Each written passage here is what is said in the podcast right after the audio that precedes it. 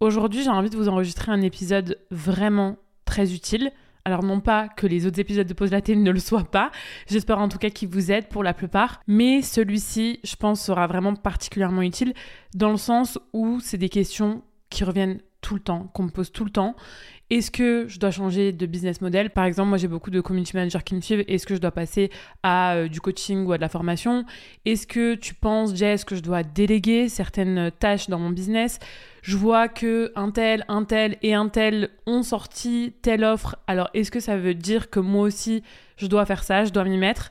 Bref, toutes ces questions qu'on s'est toutes déjà posées un jour en tant qu'entrepreneuse. Donc déjà, euh, big news, euh, c'est normal si vous voulez poser, c'est complètement logique. Mais du coup, voilà, je, me suis dit que j'allais enregistrer un épisode pour vous donner des clés. Je vais pas vous donner les réponses parce qu'encore une fois, j'ai pas de réponse à ces questions-là. J'aimerais vous les donner, mais les réponses, elles se trouvent en vous. Ce que je vais vous donner, c'est quatre questions à vous poser constamment pour faire ce que j'estime être les bons choix business pour vous. La première question à vous poser, c'est est-ce que j'en ai vraiment alors ça, c'est un truc qu'on nous apprend pas du tout, du tout, du tout à l'école, parce que, euh, bah, grosso modo, à l'école, on nous dit juste qu'un taf, ça sert à payer les factures. Donc, il faut déconstruire tout ça, tout ce qu'on a appris à l'école, mais lancez-vous dans des projets qui vous font vibrer. Je sais pas si vous connaissez l'ikigai, pour celles qui connaissent pas, je vais quand même faire un petit rappel. En gros, c'est une philosophie, je pense qu'on peut dire que c'est une philosophie, selon laquelle on est heureux au taf si on réunit quatre choses. Premier élément, c'est ce dans quoi tu es bon. Là, c'est tout ce qui va être talent, compétence, capacité, qu'elle soit innée ou qu'elle soit euh, acquise. Deuxième élément, c'est ce pourquoi les gens sont prêts à payer. Parce que bah, je ne vais rien vous apprendre, la vie, c'est pas gratuit et que tu auras beau avoir euh, des talents, des compétences, euh, des capacités, tout ça. Si ces choses-là sont pas des choses pour lesquelles les gens sont prêts à payer, bah ça va pas le faire. Troisième élément, c'est ce dont le monde a besoin. Ça, c'est plus pour trouver un sens au quotidien. J'ai souvent ce débat avec des potes de est-ce que tu peux être heureux si ton activité, elle te rapporte beaucoup d'argent et tu kiffes ce que tu fais, mais que tu sais que ton entreprise, elle n'a pas trop de sens?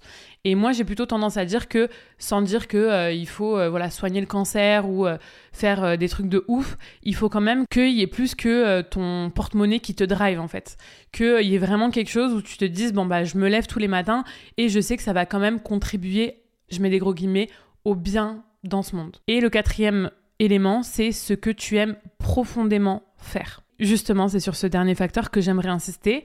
Vous aurez beau avoir des compétences, porter une belle mission de vie, trouver une activité rentable, si vous vous lancez dans un projet qui vous plaît moyen, vous n'allez pas durer. Combien de potes à moi, je l'ai vu par exemple, se lancer en droit parce que oui, tu peux gagner beaucoup d'argent, oui, il y a une vraie mission derrière, et oui, ils avaient acquis des compétences là-dedans grâce à leur école, mais qui se font chier tous les jours parce qu'ils apprécient pas le droit en fait, tout simplement. Et dans l'entrepreneuriat, bah c'est pareil, choisissez un projet viable. On n'est pas euh, non plus dans le monde des bisounours. Il faut quand même que euh, votre activité vous permette de rentrer de l'argent. Dans le terme vivre d'une passion, il y a le mot vivre. C'est pas juste exercer une passion. Il faut être en capacité d'en vivre et donc de gagner des pépettes grâce à ça. Donc choisissez un projet viable, certes, mais un projet dans lequel vous prenez votre pied. Parce que si vous n'êtes pas passionné par ce que vous faites, les concessions, les compromis que vous allez devoir faire pour y arriver, et il y en a beaucoup, liste non exhaustive, mais euh, il y a la régularité, il y a tout ce qui est administratif, il y a tout ce qui est créer du contenu, il y a tout ce qui est prospection, il y a tout ce qui est adjacent en fait au fait d'exercer son activité, enfin son cœur de métier. Toutes ces choses-là, du coup, seront trop lourdes à porter si vous n'êtes pas passionné par ce que vous faites. Alors que si vous êtes passionné par ce que vous faites, si votre projet il vient de votre trip, peu importe que ça doit prendre un an, trois ans, cinq ans, finalement c'est pas ça qui vous arrêtera. Là j'ai en tête euh, un reel que j'ai euh, moi-même reproduit qui est sur la voix d'Oussama Hamar qui dit la seule façon de faire, c'est de travailler plus que les autres, et c'est juste trop dur de travailler plus que les autres si vous n'êtes pas passionné. C'est pas que la passion, c'est un truc magique qui vous donne des pouvoirs, c'est juste que la passion, c'est le chemin le plus direct vers le travail, et le travail, c'est le chemin le plus direct vers la réussite. Deuxième rêve qui me vient en tête, il y a une phrase que j'ai entendue sur un podcast dernièrement, et je la trouve très puissante, c'est If it's not a hell yes, it's a no. Pour ceux qui sont pas familiers avec l'anglais, ça veut dire en gros si c'est pas un putain de oui, c'est un non. C'est-à-dire que si un projet, que vous avez une nouvelle offre, une nouvelle activité, bref, peu importe, c'est un projet pour lequel vous vous dites juste, entre guillemets, pourquoi pas, ça marchera pas. Il faut que vous ayez le cœur en feu pour ce truc. Parce que c'est ça qui vous donnera la force et la discipline d'avancer au quotidien. Et ce truc de est-ce que j'en ai vraiment envie? C'est pas une question que vous devez vous poser juste au début pour votre activité de départ, mais c'est vraiment une question que vous devez vous poser pour chaque, entre guillemets, gros choix entrepreneurial que vous allez faire. Ça peut être pour une potentielle offre, ça peut être pour une potentielle collaboration, ça peut être pour une potentielle opportunité, quelle qu'elle soit. Posez-vous la question, est-ce que j'en ai vraiment envie? Et si ça vous dit bof, vous dites non vous vous dites non dans votre tête, vous dites non aux autres, vous gagnerez du temps et vous ferez aussi gagner du temps aux autres. La deuxième question à se poser constamment pour moi, pour chaque nouveau projet, encore une fois, c'est est-ce que ça me fait avancer vers ma vie de rêve? Il y a une question qu'on se pose beaucoup, c'est est-ce que l'offre que je veux sortir va dans le sens du marché? Et c'est bien, businessment parlant, bien sûr qu'il faut écouter le marché, mais la deuxième question à se poser, en plus de cette première question du marché, et là on rentre dans l'introspection, c'est ok c'est une demande, mais est-ce que moi, je veux prendre la part de ce marché? Est-ce que ce que ça implique, ça correspond potentiellement à ma vision professionnelle et personnelle? Vous le savez, ou en tout cas, euh, je pense que vous l'avez deviné si vous me suivez depuis un petit moment, moi je suis clairement de la team construire un business au service de sa vie plutôt que l'inverse. Et cette question à se poser, elle est totalement dans ma vision du business, justement. Et il y a un exercice, j'allais dire business, mais même pas en fait, c'est un exercice de vie qui est très puissant, je trouve. Ça consiste à se poser pour écrire sa journée de rêve. Vraiment de la première heure, donc du lever, à la dernière heure au coucher. Et ben moi, ma journée de rêve, je vais pas vous en donner les détails perso, géographiques, etc. parce que c'est pas le but. Mais en tout cas, c'est une journée où sur le plan professionnel, je travaille purement que 3 heures et où j'ai une liberté d'horaire exceptionnelle. Et c'est pour cette raison que je suis passée du community management au coaching, puis du coaching à la formation. Petit à petit, en fait, c'était des choix qui me faisaient avancer vers ma vie de rêve. Parce que bah, euh, la formation en termes de business model, c'est le business model des trois qui est le plus scalable et qui offre le plus de liberté. Alors qu'il y a une énorme part de marché à prendre sur le coaching. Et donc, je décide consciemment, entre guillemets, de pas prendre cette part de marché parce que je ne fais pas que les choses par opportunité du marché, justement, mais en m'écoutant et donc en me demandant à chaque fois est-ce que ça va dans le sens de ma journée de rêve? Alors attention, ça ne veut pas dire que je ferai plus jamais de coaching de ma vie, parce que euh, bah, euh, dans les trois heures de travail euh, qui sont dans ma journée de rêve, je peux aussi caler une heure de coaching par-ci ou une heure de coaching par-là. Mais en tout cas, le plus gros, la plus grosse source de revenus que je veux développer, c'est effectivement la formation parce que c'est ce qui me correspond le mieux. En tout cas, c'est ce qui correspond le mieux à ma vie de rêve. Et je dis pas que c'est facile de s'écouter parce que on est toujours happé par ce que font les autres moi la première, hein, j'échappe pas à la règle. On est aussi happé par ce que nous réclame notre communauté. Par exemple, moi, on me réclame énormément de coaching. Et parce que ben, on est aussi happé par ce qui nous fait aller potentiellement plus vite. Par exemple, la formation, c'est un marché qui est bien plus difficile à conquérir que le coaching, qui prend bien plus de temps. Mais je pense, encore une fois, qu'il faut savoir se prioriser et donc que même si c'est plus long, ça en vaut le coup pour plus tard. Ça en vaut le coup si on pense long terme et pas uniquement court terme. La troisième question à se poser pour moi, c'est est-ce que je trouve ça éthique? Je suis obligée de le placer.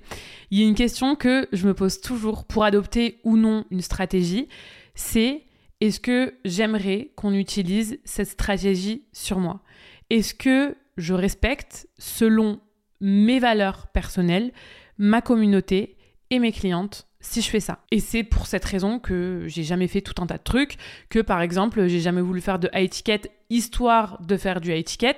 Si j'en fais un jour, ce sera sûrement pas parce que ça augmente la valeur perçue, mais parce que mon offre vaudrait du high ticket tout simplement. Je sais pas moi par exemple si je sors un accompagnement individuel de 6 mois à base de une séance de coaching par semaine, là effectivement je pourrais facturer du 3000 euros, mais je fixe toujours un prix que j'estime juste, que j'estime juste pour moi et que j'estime juste pour mes potentielles clientes. c'est un truc que je trouve hyper important parce que, ok, on est là pour faire de l'argent, je suis la première à le dire, mais on n'est pas là pour faire de l'argent n'importe comment. On n'est pas là pour mentir, on n'est pas là pour tromper, on n'est pas là pour prendre les gens pour des cons.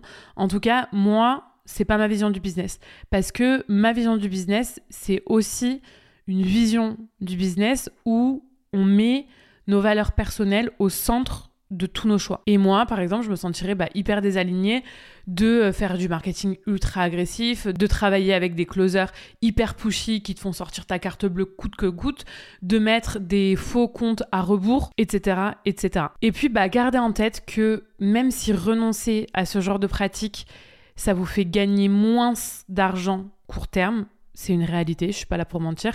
Moi, si j'utilisais euh, du marketing un peu plus borderline, je pense que je gagnerais beaucoup plus. Donc voilà, c'est une réalité. Mais par contre, renoncer à ce genre de pratique, ça vous fera gagner énormément sur le long terme. Pourquoi? Parce que si vous voulez durer, votre communauté, les gens qui vous suivent, vos clients doivent avoir confiance en vous. Je pense que j'ai bien insisté sur le mot confiance. Et la confiance, c'est un truc que t'as qu'une fois. En fait, c'est comme dans les relations amoureuses, la confiance, c'est un truc qui met des mois, des mois, des mois, des mois à se construire, mais qui peut mettre une seconde, paf, pour s'envoler. Surtout qu'on est dans le fabuleux monde d'Internet et que bah, nos empreintes digitales, elles sont là à vie. Si tu te foires sur un truc, si t'es pas honnête, eh ben ça te retombera toujours dessus et il y aura toujours cette réputation qui te suivra. Donc voilà, faire les choses avec éthique, en respectant des valeurs profondes que vous avez, c'est super important. La quatrième et dernière question à se poser pour moi constamment en business, c'est quel est le rapport bénéfice-risque? Ça, ça concerne plus les projets, si on revient euh, à la question 1, où tu te dis vraiment, euh, bordel, j'en meurs d'envie de le faire. Donc, it's a hell yes, quoi. Mais j'ai trop peur de le faire. Parce que je me sens pas assez légitime, parce que je me sens pas assez confiante, parce que je me sens pas assez en sécurité financière.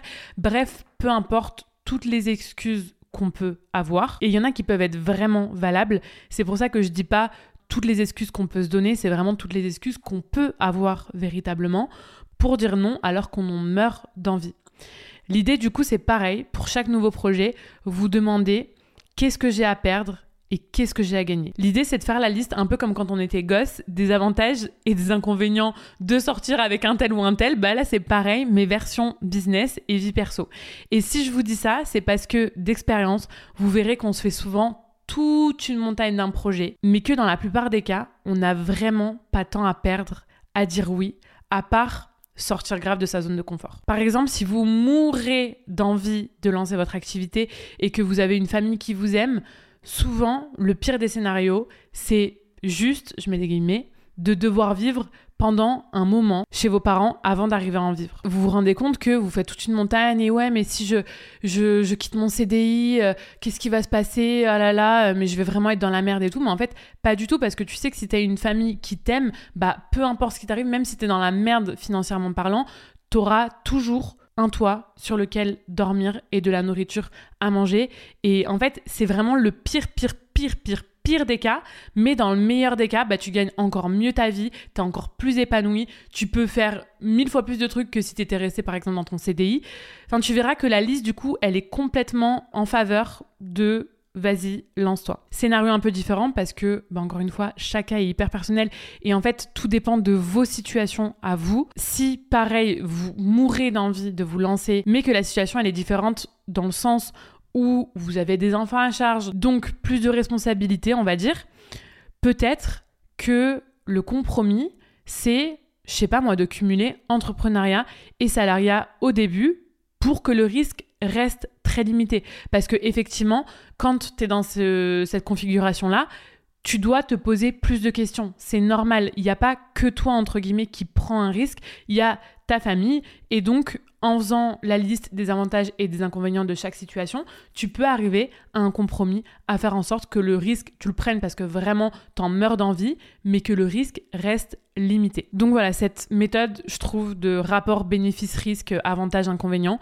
ça permet vraiment de peser le pour et le contre et de faire des choix réfléchis parce que nous sommes des adultes et que c'est quand même cool de faire des choix réfléchis et pas que hyper impulsifs. Je pense que j'ai donné toutes les cartes que j'avais envie de vous donner. Ça fait quand même pas mal de pistes de réflexion. Notez-les-vous, ces questions. Pour moi, c'est des questions qu'on doit se poser tout le temps. Quand vous avez euh, n'importe quelle nouvelle idée d'offre, de projet, de collaboration, de stratégie, peu importe, posez-vous ces questions et faites un choix en conscience. Voilà, c'était euh, ma petite minute Dalai Lama. c'est vrai, hein, je trouve que ces questions, elles permettent quand même de faire des, choix qui sont certes du cœur, mais qui sont sages aussi. Donc voilà, je trouve ça quand même cool. J'espère que cet épisode vous aura plu. N'hésitez pas à m'écrire en DM sur Instagram, à me dire si vous êtes d'accord ou pas d'accord avec moi, si ça a fait écho en vous, et à partager cet épisode comme d'hab en story si vous a plu, ça me fait toujours trop trop plaisir. Je vous laisse et je vous dis à la semaine prochaine.